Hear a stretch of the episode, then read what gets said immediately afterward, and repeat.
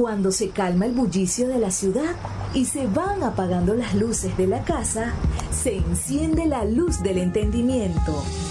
Desde este momento comienza Puerto de Libros, Librería Radiofónica, programa que contiene todos sus elementos tipo A. Puede ser escuchado por niños, niñas y adolescentes sin la supervisión de padres, madres o representantes. Comienza Puerto de Libros, Librería Radiofónica.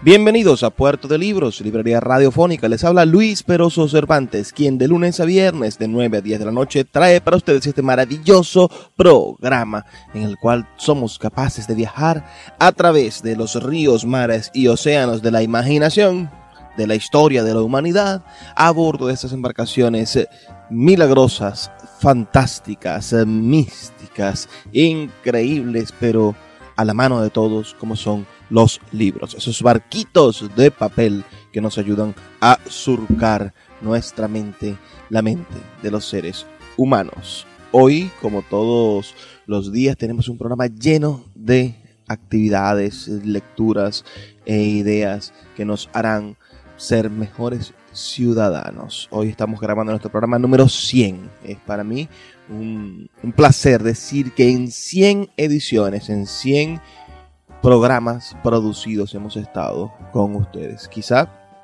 hemos estado más de 100 veces, ¿no?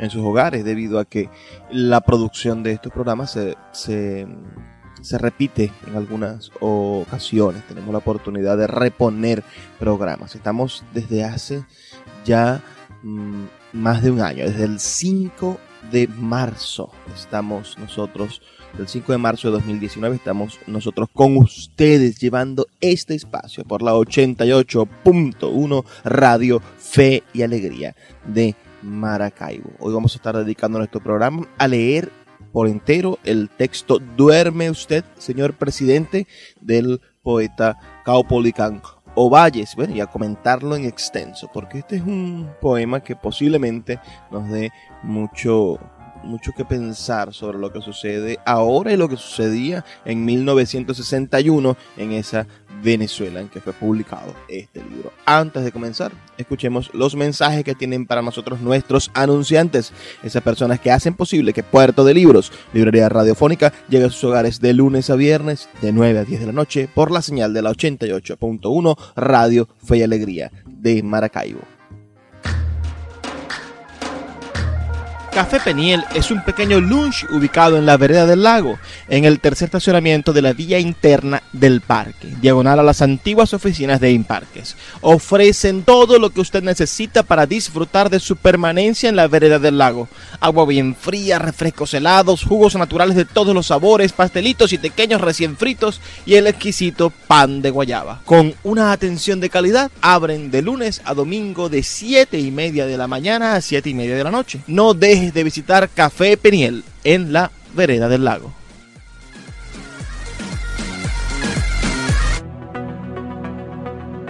Ya puedes visitarnos en Puerto de Libros, librería comunitaria en el sector Santa Lucía, a dos cuadras del Milagro por la avenida que nos conduce al Boulevard de Santa Lucía. Pregunta dónde se encuentra esta librería comunitaria que ofrece cine, música, literatura y libros para todos ustedes. Pronto también estaremos en el Teatro Baral instalando nuestra librería de autor para seguir llevando buena literatura, para seguir trayendo esperanza lectora a todos los ciudadanos de Maracaibo. Síguenos en nuestras redes sociales, arroba Puerto de Libros en Facebook, en Twitter y en Instagram. También puedes seguirnos en nuestra página web www.puertodelibros.com.be.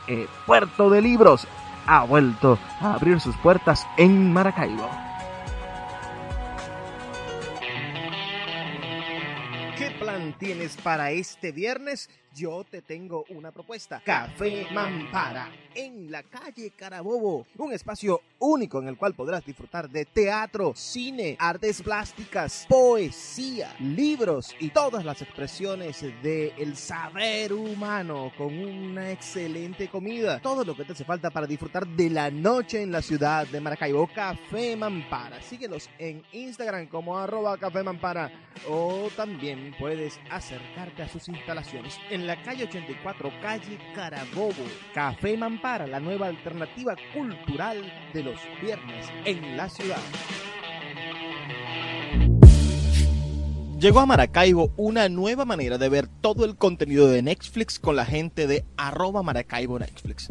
Te ofrecemos una pantalla de la plataforma streaming más grande del mundo podrás ver en un equipo todo el contenido de Netflix por el equivalente en bolívares a 5 dólares. Ofrecemos cuentas premium con HD y Ultra HD compartidas por 4 personas. Ahorra hasta 3 dólares del precio oficial de Netflix. Escríbenos al 0424-672-3597 o síguenos en Instagram arroba mcbo Netflix para obtener más información.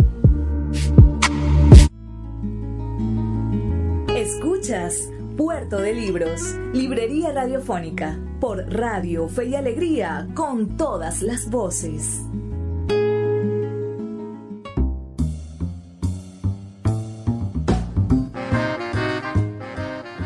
Como les comentaba hace unos minutos, hoy estaremos leyendo el libro Duerme usted, señor presidente, del poeta venezolano Caupolicán Ovalles.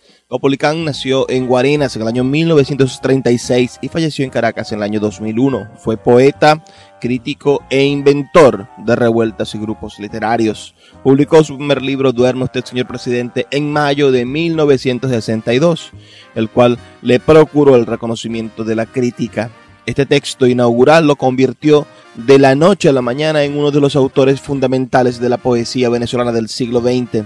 Formó parte del grupo Sardio y fue fundador y promotor del movimiento vanguardista El Techo de la Ballena.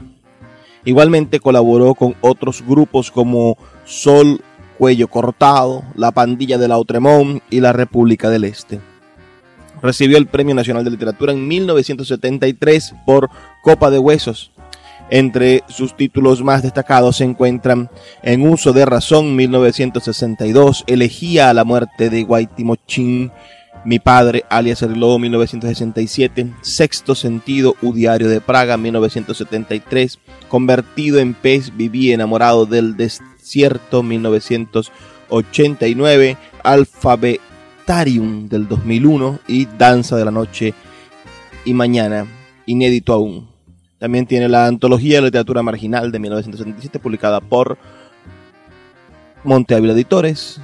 Yo Bolívar de 1986, Caballo Púrpura, que permanece inédito, y Usted me debe esa cárcel, entrevista a Carlos Andrés Pérez, publicado en 1996. Por último, cabe destacar que fue un dibujante informalista de rasgos sobresalientes. Las siete ilustraciones que acompañan esta edición son prueba de ello, nos dice la contratapa de este libro.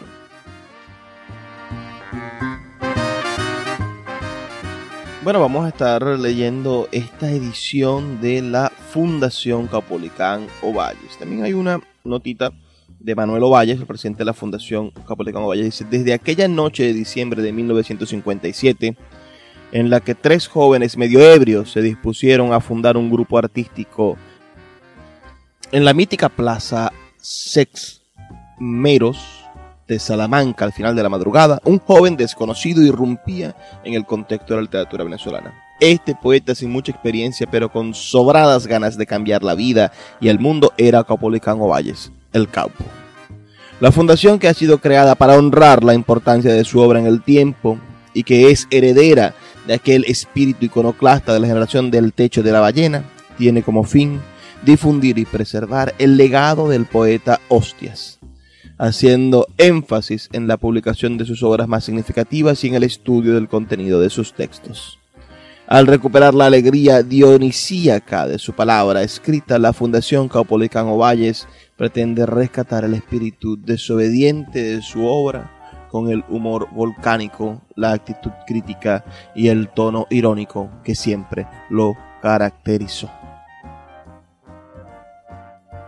Este es un libro que realmente es un texto corto, digamos. Ah, podemos leerlo esta noche, es mi aspiración, pero en esta edición, en esta reedición del libro, tenemos algunas, algunos elementos que, que destacar. Por ejemplo, está el prólogo escrito por mi amigo Miguel Marco Trujillano, que dice algunas reflexiones sobre la poesía, el poema y el letargo presidencial hay un texto del prólogo de la primera edición de 1962 del gran Adriano González León, Investigación de las basuras, se llama el texto, y finalmente incluyen un epílogo de Francisco Ardiles, epílogo para un poema sin presidente. Es eh, verdaderamente un, un gusto ¿no? podernos encontrar con un texto de esta magnitud de este tamaño, del calibre de la literatura venezolana dispuesto en estos, en estos decires. Vamos a leer, antes de comenzar a leer el poema, vamos a leer un fragmento del prólogo de Adriano González León. El fragmento final dice así. Capolicán Ovalles con un agudo sentido de provocación, propone en este libro una continuidad de ese ejercicio del desafuero como instrumento de investigación humana. Pero añade algo más, o mucho más, como es la evidencia de que se encara a una expresión que no tiene nada en común con las razones aducidas hasta ahora para legitimar el hecho de escribir. Se trata de una poesía que se da como una necesidad cotidiana, sin preparaciones, regodeos o perturbaciones de la existencia. Se da así simplemente, deshonestamente poética, como quien se dispone a ingerir los alimentos o a defecar. Curioso elemento este de la efectividad expresiva pero menos aleatorio y resbaladizo que buscar posibles enlaces entre palabras desnudas o la vacía petulancia de los realismos ofrecidos hasta ahora. Hay una mecánica en la ejecución poética que descubre a golpe de fuerza bruta, por paradoja, la ampliación inteligente de las basuras obtenidas en cualquier investigación sensible. Es de esta aglomeración de desperdicios imposible de admitir a olfato corriente de donde parten ciertos aires sin cuya presencia es imposible una aproximación verdadera hacia lo que suele llamarse hombre. El riesgo, al revés de todas las prescripciones sanitarias, consiste en no contaminarse. Y quien lo asume por amor al virus, con decisión y audacia, verá levantarse en el confín de la noche una enaltecedora sucesión de fuegos fatuos. Hagamos una brevísima pausa de dos minutos y volvamos con más de Puerto de Libros, librería radiofónica. El poeta Luis Peroso Cervantes le acompaña en Puerto de Libros, Librería Radiofónica, por Radio Fe y Alegría, con todas las voces.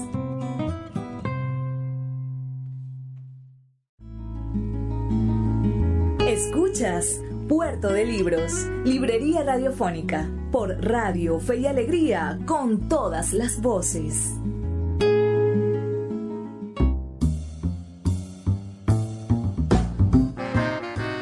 Seguimos en Puerto de Libros, Librería Radiofónica. El día de hoy estamos emitiendo nuestro programa número 100, 100 programas, y lo estamos celebrando de una manera muy especial. Estamos leyendo el texto Duerme usted, señor presidente, de Caupolicán Ovalles, reeditado recientemente por la Fundación Caupolicán Ovalles en el año 2017. Vamos a estar leyendo este maravilloso poemario. Si quieres dejarnos tus opiniones, hacernos saber lo que piensas, reportar tu sintonía, escríbenos al 0424-672-3597. 0424-672-3597 por un mensajito de WhatsApp o por un mensaje de texto. También puedes escribirnos a nuestras redes sociales, arroba librería radio en Twitter y en Instagram. Bueno, vamos a comenzar de una vez, señores, con este maravilloso poema titulado Duerme usted, señor presidente, del poeta venezolano Caupolicán Ovalles.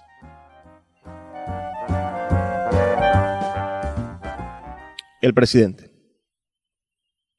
El presidente vive gozando en su palacio. Come más que todos los nacionales juntos y engorda menos, por ser elegante y traidor. Sus muelas están en perfectas condiciones. No obstante, una úlcera le come parte bondadosa del corazón y por eso sonríe cuando duerme. Como es elegido a voluntad de todos, los mayoritarios dueños de inmensas riquezas, es un perro que manda, es un perro que obedece a sus amos, es un perro que menea la cola, es un perro que besa las botas y ruñe los huesos que le tira cualquiera de caché. Su barriga y su pensamiento es lo que se llama water de urgencia. Por su boca corren las aguas malas de todas las ciudades. Con sus manos destripa virgos y, como una vieja puta, es débil y orgulloso de sus coqueterías. Se cree el más joven y es un asesino de cuidado. Nadie podría decir cuál es su gesto de hombre amado, porque todos escupen su signo y le dicen cuando pasa, ahí va la mierda más coqueta. Cuando se paga la luz, el teléfono, el gas y el agua, como un recién nacido entre cuidados y muelles de colchones, la vieja zorra duerme. Nada le hace despertar el presidente vive gozando en su palacio.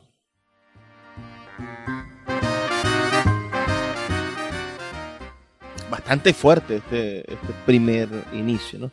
Imagínense ustedes este, este poema le mereció a Capolicano Valles el destierro, ¿no? El presidente al cual le escribía este, este texto en 1962 era Rómulo Betancourt. Vamos a leer la segunda parte, el segundo, el, segundo apartado, el segundo poema que compone este libro. Duerme usted, señor presidente de Caupolicán Ovales. Muy triste, muy triste.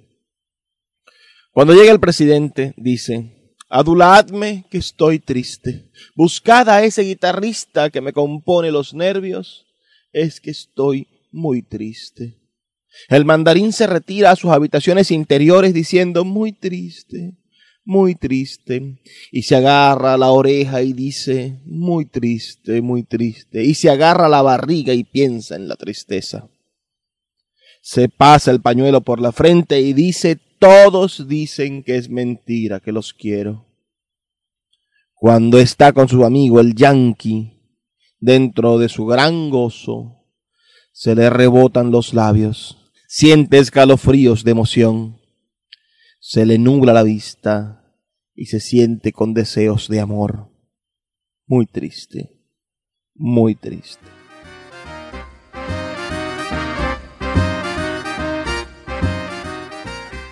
Bueno, aquí ya está el primer toqueteo antiimperialista del, del texto un texto bastante fuerte, ¿no? Aquel fragmento dice cuando está con su amigo el yankee. Y la tristeza, bien puede ser esta acusación de que, de que el presidente está enamorado del yankee, ¿no? Y está triste porque no lo tiene al lado. Eh, esa ironía, ese decir de lo irónico, ese juego con, con, la, con la revelación, con la agresión de la revelación, de, de, un, de una manera de ofender también, una manera de, de buscar desentrañar el dolido sentimiento que tiene el ciudadano. El siguiente poema, el siguiente fragmento, no fragmento, el siguiente poema que integra este libro se llama Si en vez de dormir.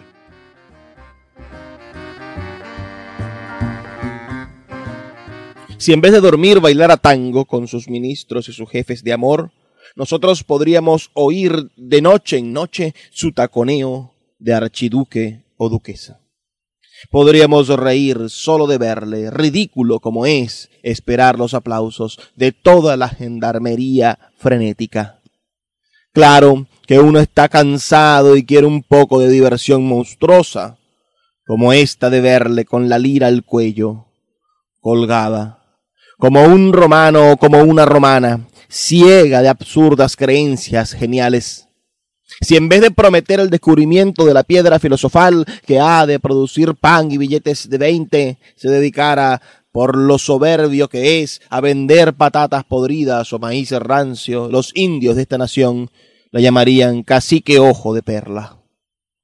Si en vez de llorar te murieses un día de estos, como una puerca elegante con sus grasas importadas del norte, nosotros, que estamos cansados de tanta estúpida confesión, pondríamos a bailar las piedras y los árboles darían frutos manufacturados como tu vieja y putrefacta osamenta, alimento de ratas, llenaríamos un solo lugar de esta tierra y la llamaremos la cueva maldita, y será proscrita de ver y de acercarse a ella por temor a despertar tus histéricas ternuras.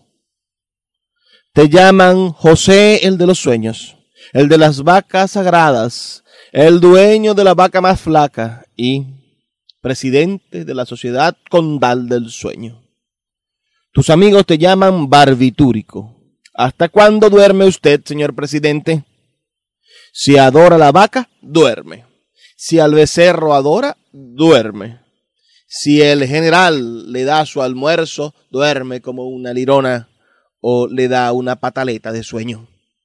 Cara de barro, ojo para ver las serpientes y llamarlas, ojo para hacer compañía y quemarte con el humilde querosén, ojo para tenerse al servicio como un mozo de alcoba barato. ¿Duerme usted, señor presidente? Le pregunto por ser joven apuesto y no como usted, señor de la siesta. Ojo de barro y water de urgencias.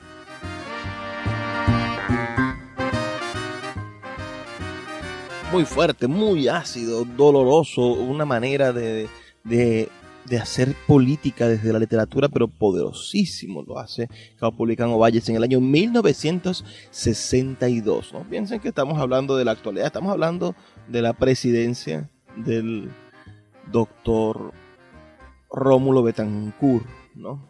Hay que también tener conciencia de que todos estos jóvenes estaban involucrados con el proceso de, de la izquierda, ¿no? de esta izquierda. Ellos pertenecían a un grupo político al MIR, el movimiento de izquierda revolucionaria. Es interesante bueno, estudiar estos procesos históricos y decirnos cuáles son las razones por las cuales estos escritores podían producir estos textos. Este texto yo lo siento emparentado definitivamente a, textos que se escribían en el momento, en el mundo. Si nos vamos a, la literatura norteamericana, en el momento en el que Caupolicán escribe este, este manifiesto del desafuero, de la renuncia política, de la queja, del, del, del cansancio contra el régimen imperante políticamente, en el momento en el que Polegan escribe esto, se está escribiendo en Estados Unidos un manifiesto tan poderoso como este, pero obedeciendo a una, a una civilización, a una, a una, generación. Me refiero al, al, texto del aullido de Allen Ginsberg. Salen casi al mismo tiempo, ¿no? un tono muy similar, muy similar. Lo que pasa es que Ginsberg uh, juega con, con, el desencanto de su generación y Caupolicán juega con el desencanto político de sus líderes, pero pareciese que fuese la misma voz de los 60, el mismo nacimiento del movimiento hippie, el mismo, la misma rebeldía, la misma contracultura, la misma ofensa hacia el ser humano que, que, quería una revolución, que quería un cambio de paradigmas y que se revela esa ofensa. ¿no? Es decir, esa herida está sangrando y los poetas, los artistas, los creadores, los cultores están generando una visión de esa herida sangrante que es nuestra sociedad. Esto es, en parte, lo que plantea Capolicán Ovalles en su, en su texto Duerme usted, Señor presidente. Nos queda solamente una parte del poema, la parte más larga, que se titula Duerme usted, señor presidente. Pero antes de leerla, quiero dejarla para la siguiente, para la siguiente sección, ¿no? Vamos a, tomar unos fragmentos del libro en el, prólogo de, de mi amigo Miguel Marco Trujillo. Este, este, es un prólogo muy, muy interesante. Y voy a leer la parte que se refiere a esto que venimos conversando. Una parte que dice de la contracultura, del grupo y de las individualidades. La caída de la dictadura perejimenista marcó el inicio de una década, la de los 60, que trajo consigo unos signos de esperanza. Soplaba el viento la democracia en nuestro país y en este aire venía también la idea de libertad en todos los niveles. La literatura, la poesía particularmente, siempre ha ejercido la función de sismógrafo de la sociedad. El más leve movimiento es detectado por el ojo atento del poeta, quien de alguna manera lo acusa en su obra.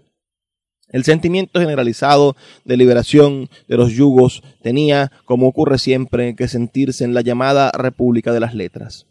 Los grupos de escritores que se conforman casi de manera natural para establecerse bajo la comunión de las ideas y, por qué no, para defenderse del exterior o de trazar planes de acción y así poder interferir en el territorio vecino amenazante que constituye lo que no se encuentra en su seno.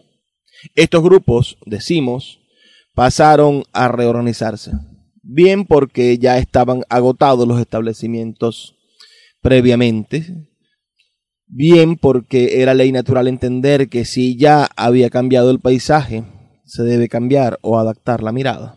Así, de Sardio, promoción de escritores que se habían establecido en torno a la revista homónima, surgían desprendimientos. Uno de estos escritores, o varios de ellos, fueron a reubicarse en torno al techo de la ballena.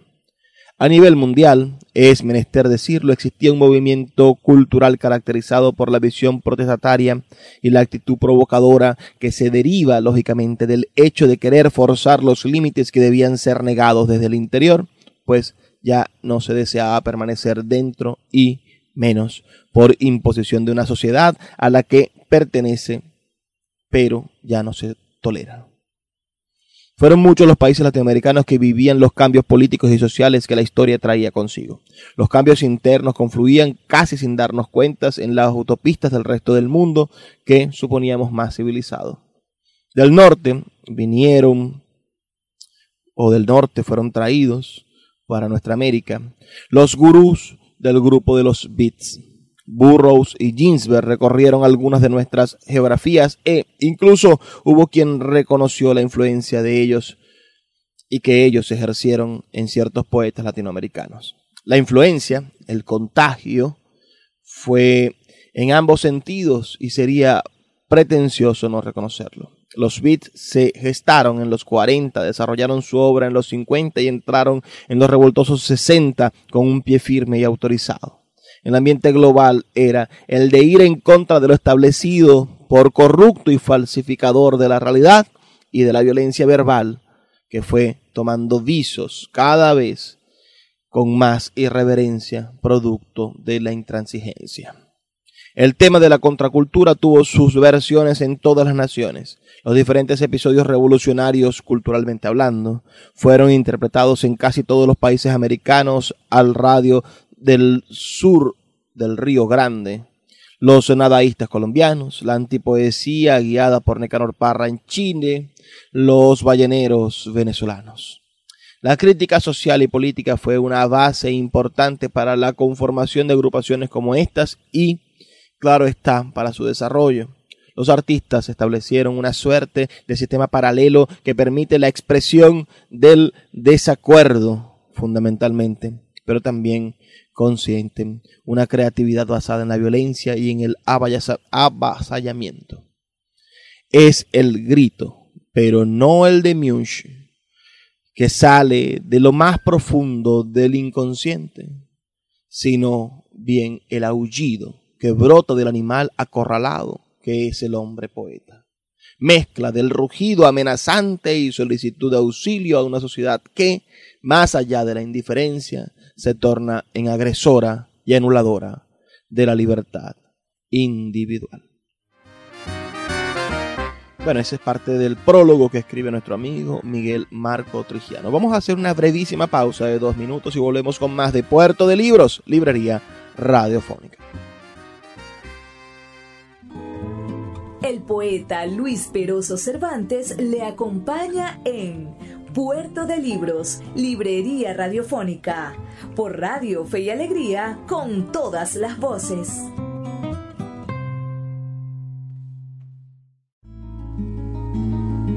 Escuchas Puerto de Libros, Librería Radiofónica, por Radio Fe y Alegría, con todas las voces.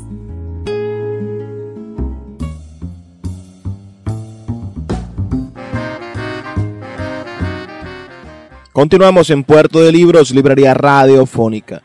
Les recuerdo que pueden escribirnos al 0424-672-3597. 0424-672-3597 para reportar tu sintonía, decirnos qué te parece este programa de hoy. Estamos emitiendo nuestro programa número 100, 100 programas acompañándolos. Espero que haya sido estos 100 programas tan buenos para ustedes como para nosotros. Finalmente, vamos a leer Duerme usted, señor presidente, el poema final que le da título a este libro de Caupolicán Ovalles, este hombre que fue presidente de la Asociación de Escritores, de la Federación de Asociaciones de Escritores de Venezuela.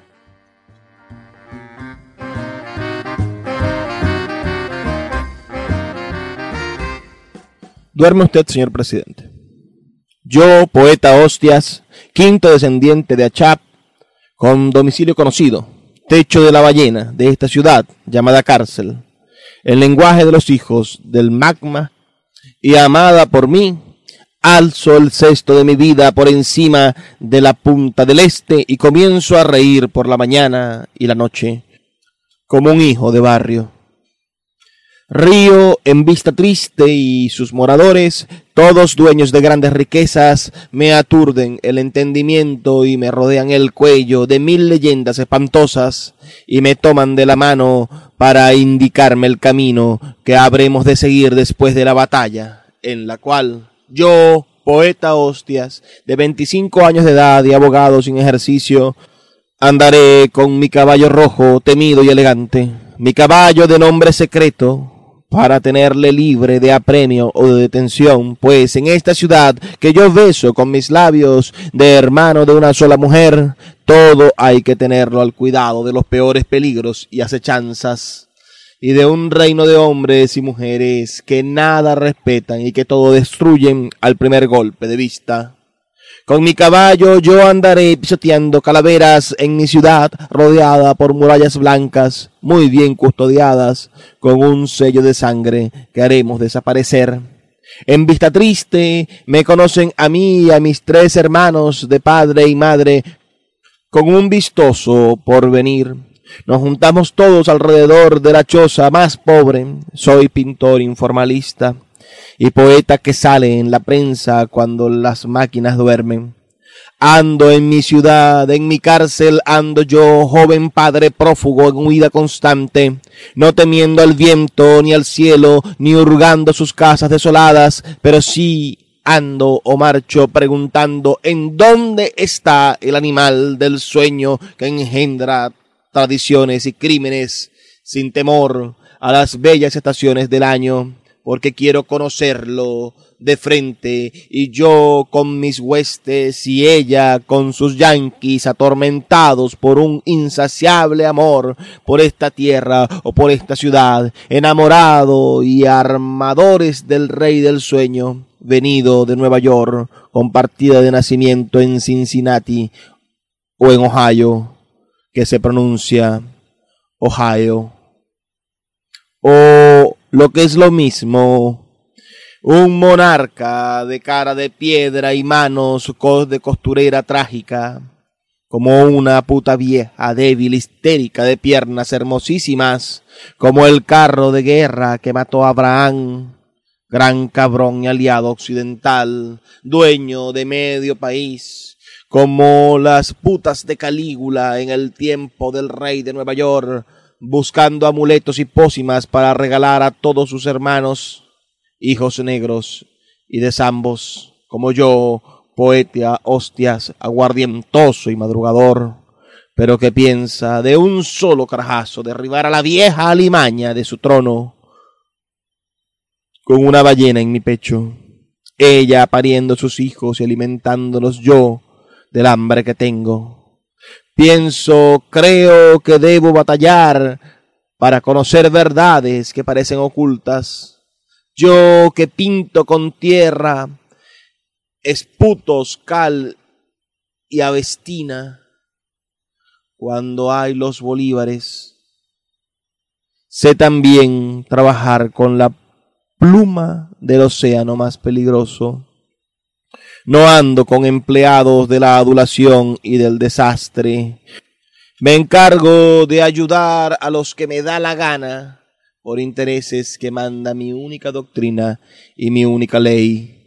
No le soporto la injuria a ningún infamado epílogo de personajes oficiales como el sistema métrico decimal, que ya de nada sirve cuando todo se importa y nada se produce.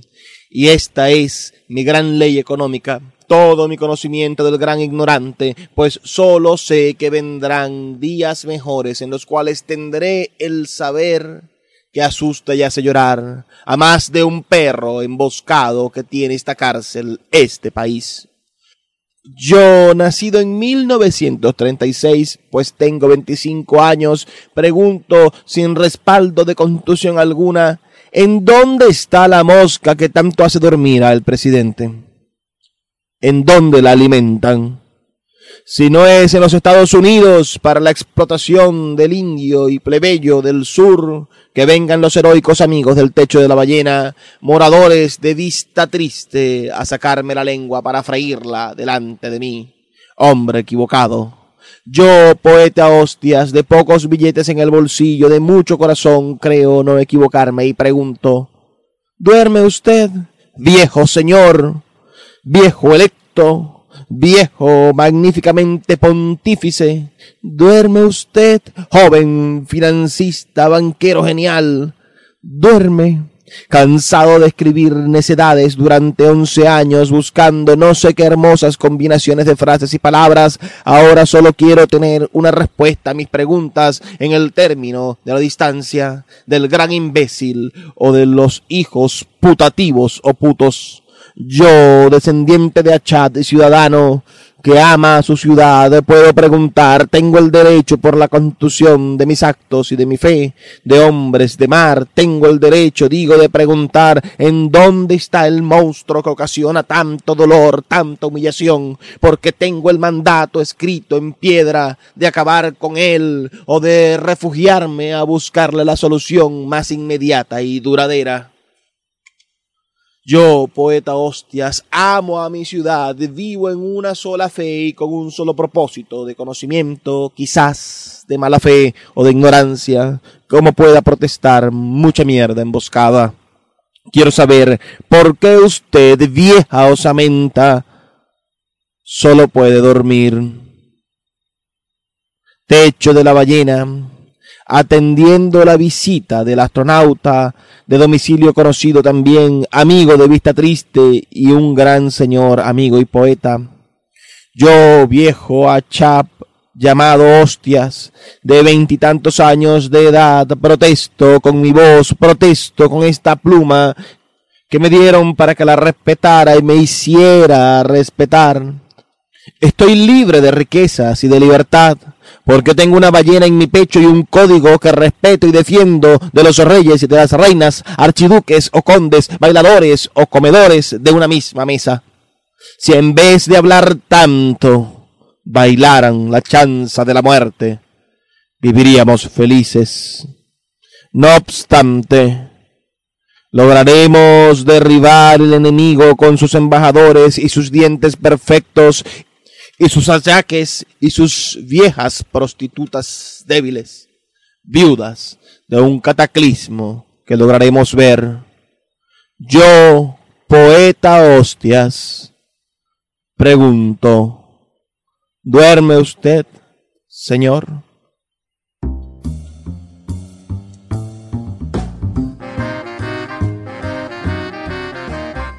¿Qué les pareció este texto? Este poema final titulado Duerme usted, señor presidente? ¿Qué les parece? Escríbanme un mensaje al 0424-672-3597 o a nuestras redes sociales arroba librería radio en Twitter y en Instagram. Estamos escuchando nada más y nada menos. Acabamos de escuchar este libro, Duermo usted, señor presidente de Caupolicán Ovalles. Uh, ciertamente hay un desenfado. Hay... Esa palabra también me, me agrada, ¿no? El hecho del desenfado es una manera de, de, sacarse el enfado silencioso. ¿no? El desenfado es mostrar nuestro verdadero enfado para poder quedar libres de él. Entonces, este es un poeta desenfadado, este es un poeta que está uh, sacando, soltando sus, sus, sapos y culebras, como dirían también nuestras abuelas, nuestras madres, esas personas que queremos tanto.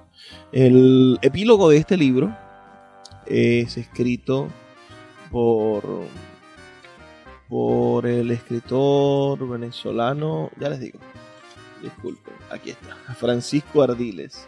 Y la tercera parte de este epílogo eh, dice esto, vamos a, vamos a leerla para, para, para conocer más sobre Duerme usted, señor presidente. Dice así. Duerme usted, señor presidente, fue publicado en las ediciones del Techo de la Ballena. Fue una plaqueta que apareció el primero de mayo de mil 962 y homenaje a la necrofilia fue inaugurado un poco después, en noviembre del mismo año. Homenaje a la necrofilia, perdonen que, haga una pausa, es la exposición más importante del, grupo Techo de la Ballena, donde ellos colgaron carne de animales ah, y esperaron que se descompusiera. Eso fue una especie de, de eh, de tremendura artística, ¿no? De acuerdo a lo que comenta Ángel Rama, ambas propuestas afectaron a la sociedad caraqueña de ese entonces, tanto por sus inusitadas e inmorales imágenes como por su propensión al feísmo, lo grotesco y lo descompuesto, como por el extremismo del discurso requisitorio contra las instancias del poder. Desde la exposición se atacaba el sentido del buen gusto que había preponderado en Venezuela desde la formación del Círculo de Bellas Artes y desde el poema se atentaba contra la figura del supuesto creador de la democracia en Venezuela, el presidente Rómulo Betancourt. Los lectores y espectadores de este momento no estaban pendientes ni preparados para tomar en cuenta, analizar y valorar en su justa medida la perspectiva estética y los hallazgos formales de la exposición y del poema, pero sí estaban conscientes de que se atentaba contra algo que hasta ese momento era sagrado, el poder. A este público solo los movió el escándalo, el temor, el prejuicio y la timidez. Es por esa razón que no exageramos cuando decimos que este poema de Caupolicán Valles sentó las bases de una poética basada en la violencia, la hostilidad, el improperio, el insulto y la desacralización de lo sagrado como forma de belleza. Es importante también señalar que ese tono hostil que se reconoce en las palabras que usa el poeta en su texto no surgió por generación espontánea hay circunstancias que justifican toda esta virulencia y hostilidad insultante que está presente en los versos. El Techo de la Ballena primero nació como un grupo y posteriormente se desarrolló como un movimiento político-cultural. Primero fue una ocurrencia, pero luego se transformó en un movimiento hecho de contenido y compromiso político. Y ese compromiso político estaba ligado a los movimientos vanguardistas de izquierda. Por tanto, no surgió a partir de la nada, sino que empezó a ser vida en Venezuela entre 1960 y 1964, los años más violentos de la lucha armada guerrillera de la izquierda. Entre esos años hubo 10.000 presos y más de 1.000 venezolanos desaparecidos o muertos en acciones de enfrentamiento armado. Por eso la figura del presidente en este caso es sinónimo de muerte son datos que aluden a un, contexto histórico sociopolítico de confrontación que determinó el devenir de las propuestas estéticas de los miembros de la generación que conformaron el grupo y explica la violencia, la radicalidad y el extremismo de este poema. En la entrevista con Capolicán Valle, el poeta asegura lo siguiente. Hace poco apareció por allí un reportaje donde José Vicente Rangel habla de que en la década del 60 hubo unos 50 mil presos y desaparecieron unos mil venezolanos. Lo dice para justificarse. En función a este primer libro de Caupolicán, es muy importante tomar en cuenta este marco referencial. Esa es la razón principal por la cual este largo poema dividido en cuatro bloques puede ser considerado dos cosas texto literario y primer manifiesto político de una generación. Mediante esta tentativa de expresión literaria, Capolicán logró concretar el objetivo de escribir un poema de carácter mundial, universal, político, irónico y surrealista. En el fondo, este poema encaja perfectamente en las aspiraciones literarias del techo porque es, en principio, dos cosas, un texto de burla y de denuncia de burla porque desacredita la figura del presidente como representante del poder, la democracia, el trabajo, el progreso, el presente y el futuro del país, y de denuncia porque apunta a ciertos acontecimientos políticos. Por eso puede ser asociado a cualquier figura política de renombre que ostente ese cargo y se destaque por una condición humana e ideológica risible y envilecida por la megalomanía del poder apenas un fragmento de este epílogo interesantísimo. Este libro, Duerme este señor presidente, está disponible en la librería Puerto de Libros. Pueden ustedes eh, solicitarlo, comprarlo a través de su cuenta en Instagram, arroba Puerto de Libros. Allí podrán ustedes adquirir eh, los ejemplares de este libro, que es un libro nuevo, un libro de la Fundación Caupolicán Ovalles. Creo que también la Fundación tiene una cuenta en Instagram y unas cuentas en Mercado Libre, donde ustedes pueden adquirir también el libro directamente con la Fundación Caupolicán Ovalles.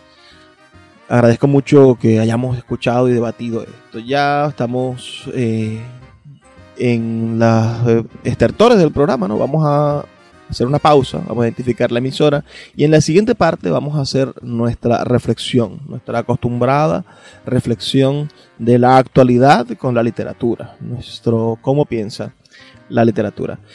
Denos brevísimos dos minutos para identificar la emisora y volvemos con más de Puerto de Libros, Librería Radiofónica. El poeta Luis Peroso Cervantes le acompaña en Puerto de Libros, Librería Radiofónica, por Radio Fe y Alegría, con todas las voces.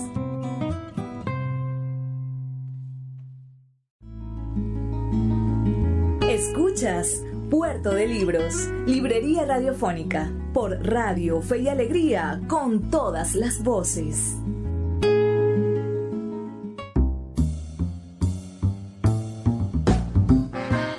Ya llegamos al final, ciertamente, al final de nuestro programa. Siempre nos quedan estos breves minutos para reflexionar. Voy a hacer una reflexión cuidadosa. Cuidadosa en el sentido en el que el poeta Capolicano Valles hace unas apreciaciones políticas muy fuertes en su, en su libro, en Duerme usted, señor presidente. Uh, muchos han querido comparar la situación política de 1961 con la situación política actual. Yo creo que estamos lejos de, ser situaciones políticas parecidas. Uh, posiblemente sí hubo, según algunos piensan, una conducta réproba de parte de quienes asumieron el poder a través del pacto de punto fijo y otros piensan que fue el escenario adecuado, ¿no? Y que, y que esa decisión de mantener fuera del grupo a los comunistas, de fuera del grupo de poder, a los, a los que querían un gobierno rebelde, un gobierno revolucionario, y la instauración del socialismo y del comunismo como métodos como métodos de gobierno, esa, esa no fue la decisión correcta. Y otros piensan que fue la decisión correcta, que fue la manera adecuada de construir la salud de nuestra democracia, manejarnos um, lejos de, la, de la demagogia, de la demagogia socialista. de la mentira de la izquierda, esa, esa mentira que nos plantea, la, nos, nos plantea la utopía, nos plantea un universo perfecto, un mundo libre de desigualdades, pero cuya ejecución, cuya ejecución está plagada de todo lo contrario, es simplemente discurso, discurso vacío sin acción.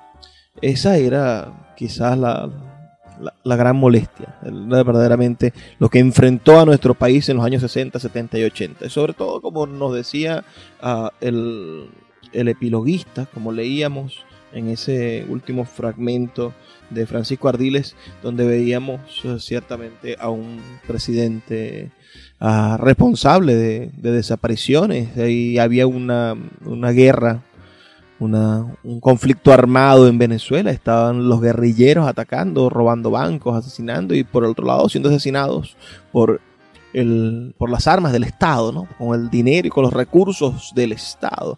Todo esto uh, en el medio de, de, una sociedad que venía de curarse de un prejimenismo Uh, y que tenía personas que estaban conspirando en contra de la democracia y que extrañaban todavía las mieles de la bota militar cómplice de la bota militar, del perjimenismo, terrible bota militar, que aún hay personas que quieren lavarle la cara. Yo sinceramente no entiendo cómo pueden haber personas por allí sueltas que intentan lavarle la cara al perjimenismo, que fue una dictadura atroz, donde no hubo derechos uh, políticos ni derechos personales y posteriormente algo feo, peor, ¿no? Es decir, el hecho de que fue una dictadura corrupta, asquerosamente corrupta, tan corrupta como fueron los gobiernos posteriores.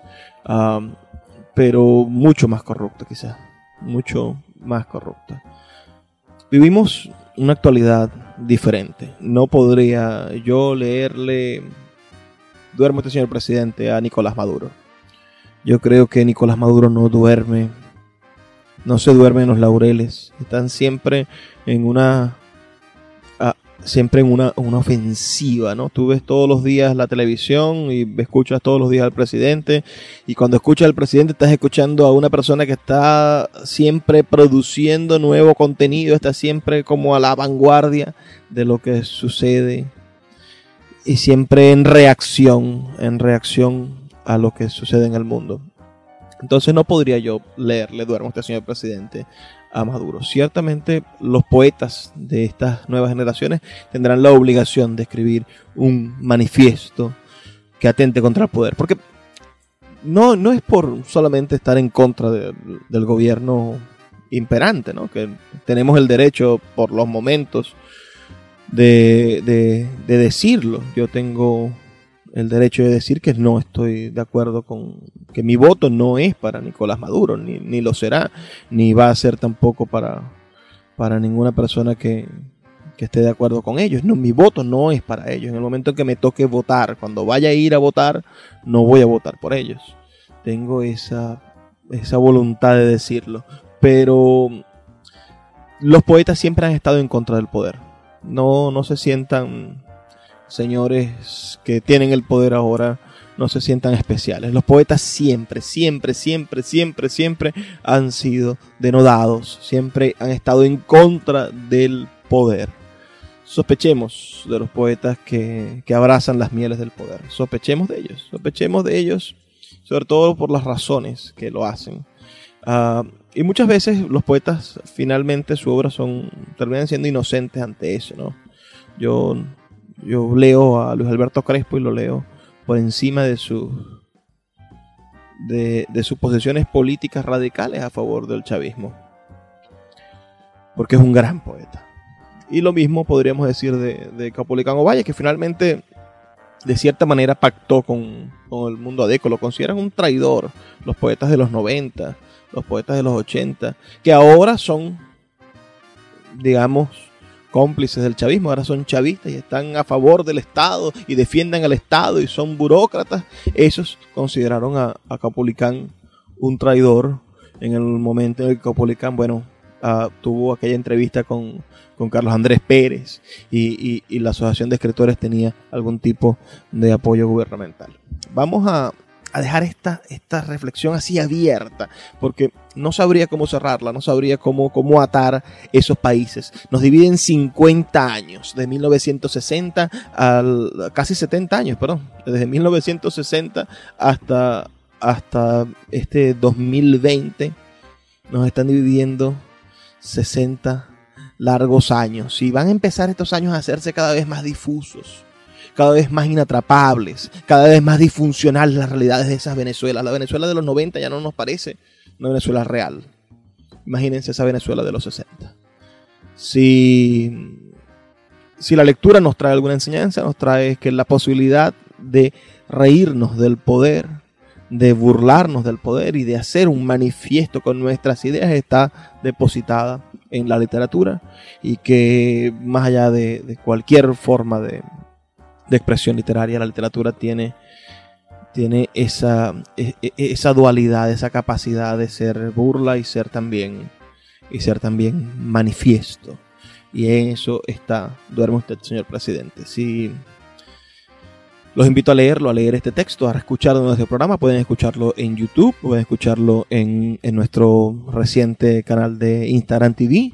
Pueden escuchar todos, o bueno, para parte de los programas que vamos subiendo a diario. Y si les gustó el programa de hoy, por favor, háganmelo saber. Escríbanme al 0424-672-3597. 0424-672-3597 o en nuestras redes sociales, arroba librería radio en Twitter y en Instagram. Vamos a escuchar ahora los mensajes que tienen para nosotros nuestros anunciantes, esas personas maravillosas que permiten que Puerto de Libros, librería radiofónica, llegue a sus hogares de lunes a viernes de 9 a 10 de la noche por la señal de la 88.1 Radio Fe y Alegría de Maracaibo.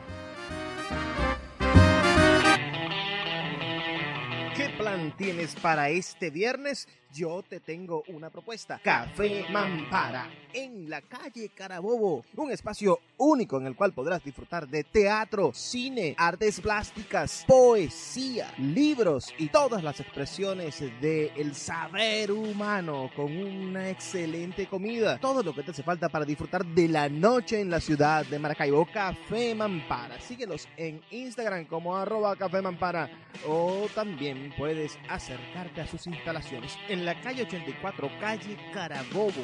Café Mampara, la nueva alternativa cultural de los viernes en la ciudad.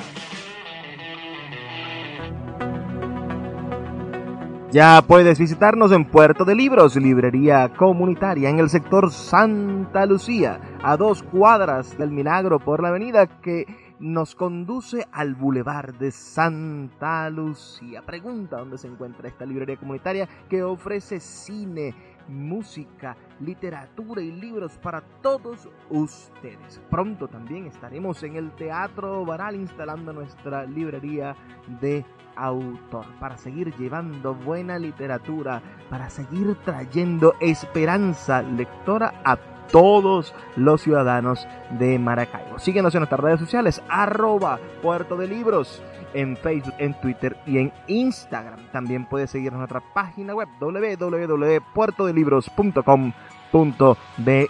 Puerto de Libros ha vuelto a abrir sus puertas en Maracaibo.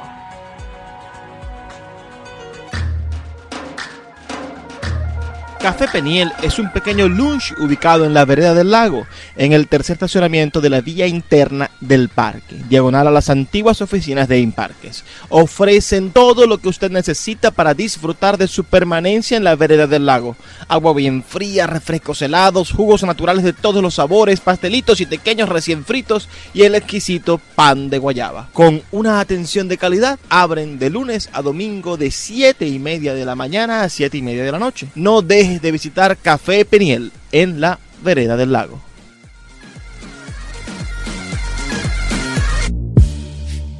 Llegó a Maracaibo una nueva manera de ver todo el contenido de Netflix con la gente de arroba Maracaibo Netflix. Te ofrecemos una pantalla de la plataforma streaming más grande del mundo podrás ver en un equipo todo el contenido de Netflix por el equivalente en bolívares a 5 dólares. Ofrecemos cuentas premium con HD y Ultra HD compartidas por 4 personas. Ahorra hasta 3 dólares del precio oficial de Netflix. Escríbenos al 0424-672-3597 o síguenos en Instagram arroba mcbo Netflix para obtener más información.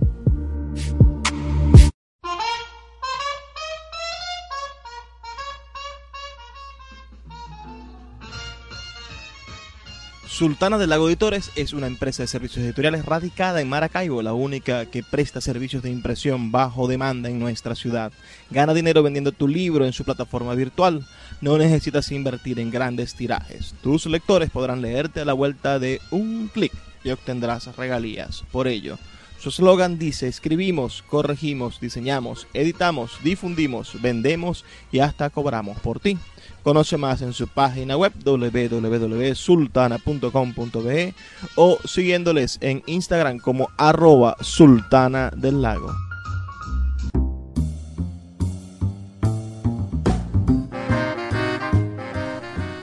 Ahora sí llegamos al final de nuestro programa. Ha sido un placer trabajar para ustedes, tener este brevísimo pero intenso recorrido por el mundo de las letras y los libros. Estuvimos en Puerto de Libros, Librería Radiofónica. Les habló Luis Meroso Cervantes, quien de lunes a viernes de 9 a 10 de la noche les trae este espacio por la señal de la 88.1 Radio Fe y Alegría de Maracaibo.